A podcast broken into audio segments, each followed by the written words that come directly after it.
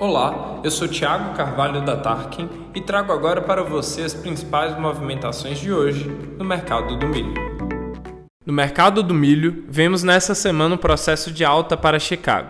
Isso ocorre principalmente pelo conflito Rússia e Ucrânia, que estimulou a demanda por cereais que estava concentrada no leste europeu para a América do Sul e do Norte.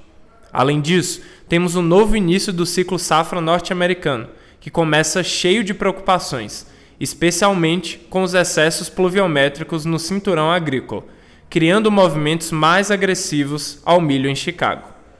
O movimento de alta em Chicago se reflete no mercado interno do Brasil, e a expectativa é que as cotações se mantenham sustentadas no médio e longo prazo.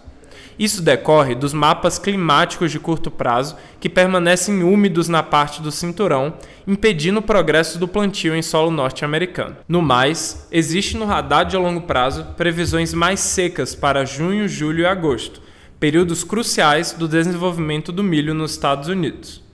No aplicativo da Tarkin temos ofertas firmes de milho, sorgo e soja Além disso, você consegue ver gratuitamente conteúdos, acompanhar cotações e os principais indicadores de mercado.